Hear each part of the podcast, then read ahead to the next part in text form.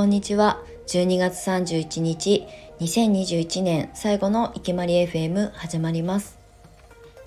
このチャンネルはクレイセラピストマリコがクレイセラピストの魅力や生き方についてお届けする番組です。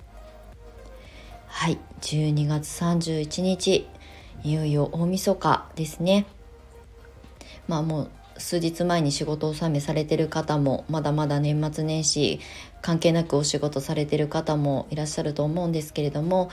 もう本当にあっという間の1ヶ月師走というねあの文字通り時間がすごく過ぎるのが早く感じる1ヶ月だったんじゃないかなっていうふうに思います。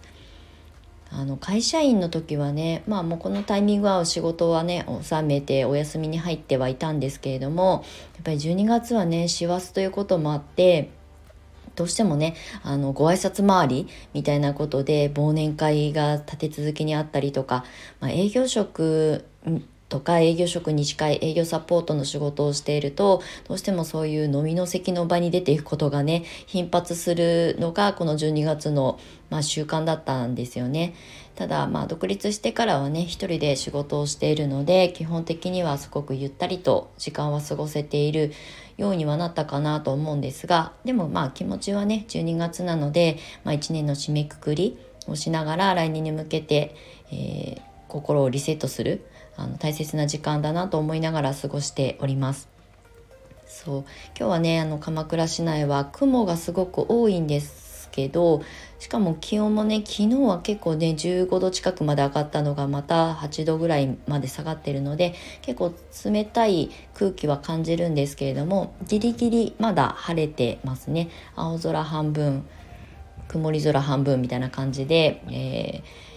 あの冷え込んだ年末になっておりますが皆さんはいかがお過ごしでしょうか？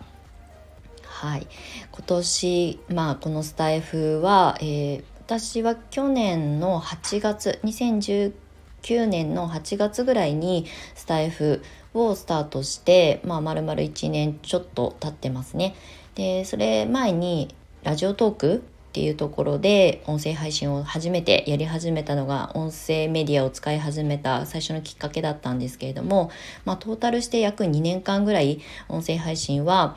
あのチャレンジトライしてきたんですけれどもスタイフに移動してきてから、まあ、1年4ヶ月ぐらいやり続けてきて、まあ、あの基本的にそんなに毎日配信ができていないので、えーと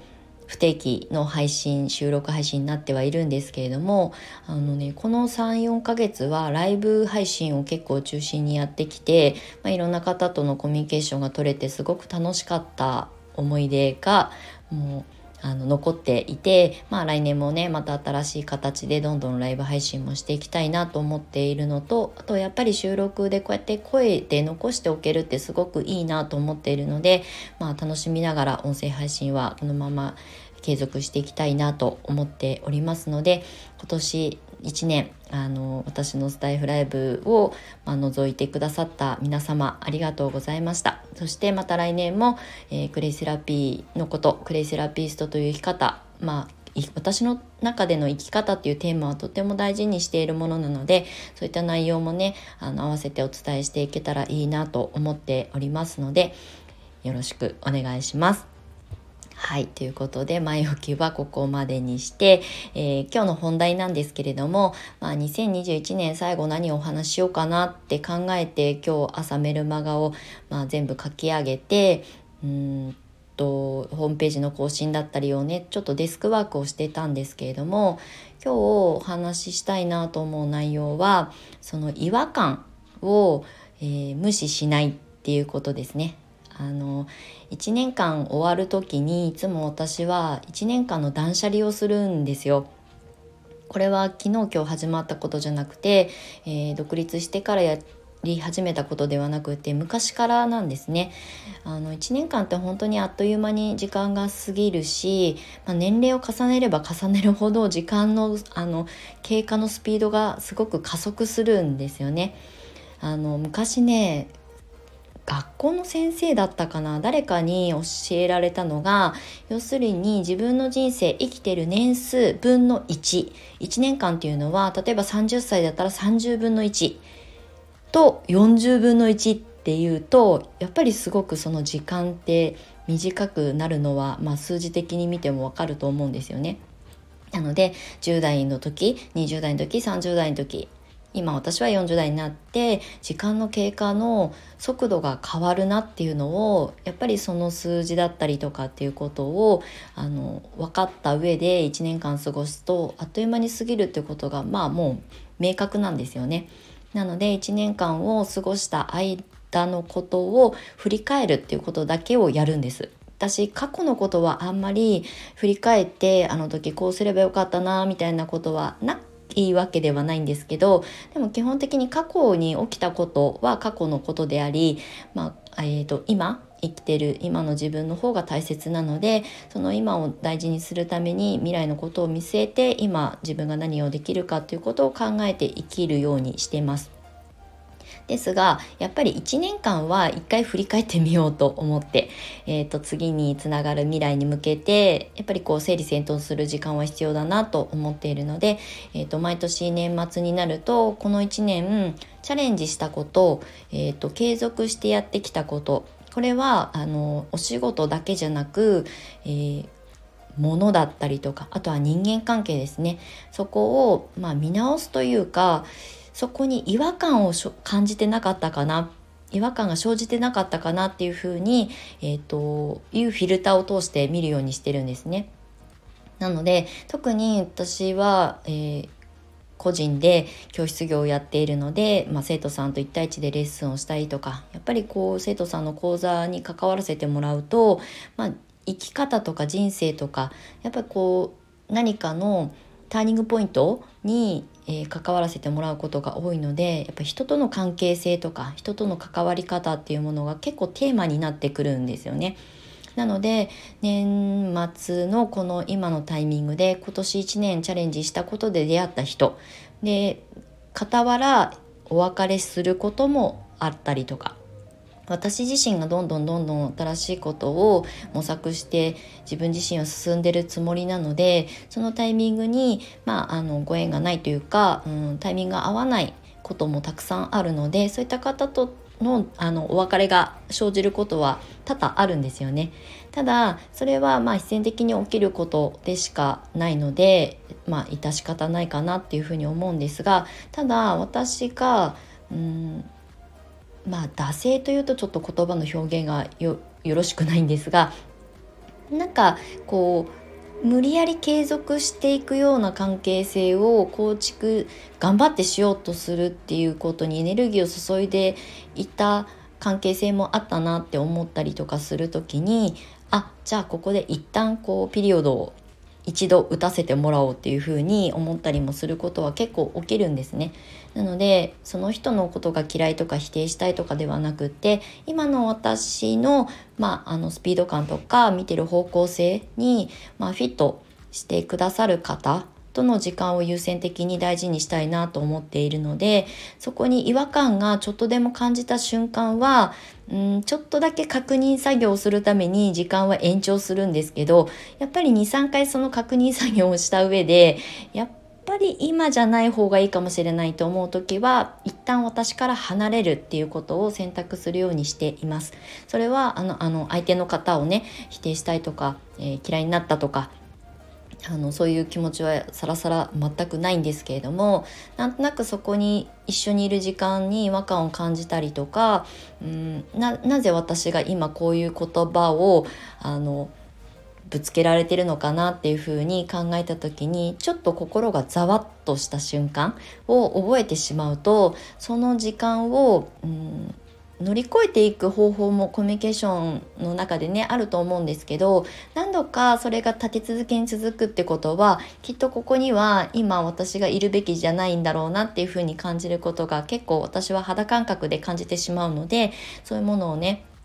えー、人のことを、えー、尊重しながらちょっと一旦距離を置くとか、えー、同じ時間を共有する今のタイミングではないのかもしれないなっていうふうに思うようにしています。なのでなんかこれは人間関係だけじゃないですけどちょっとしたことの行動の先のに出会った違和感っていうものを無視しないで心の中にちょっとざわめいたことをちゃんと自分でキャッチアップしてあげるってことがとっても大事だなっていうふうに思っています。なので2021年もいろんなあのチャレンジをして、まあ、小さい小さいチャレンジなんですけどチャレンジすると新しい出会いもあればあの別れもあってで、えーと、再会することもあって あのそこで気づかされることもあったりとかたくさんするんですけれども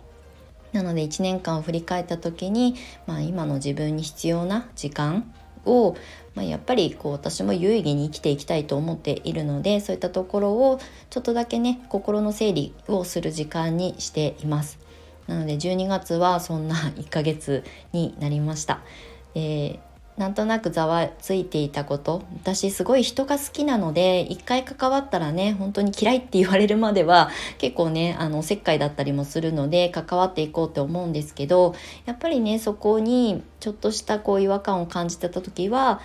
自分にも負荷をかけてるっていうふうに思えるのでそこをね少しこう距離を置くことで見えることもあると思うのでそういう時間を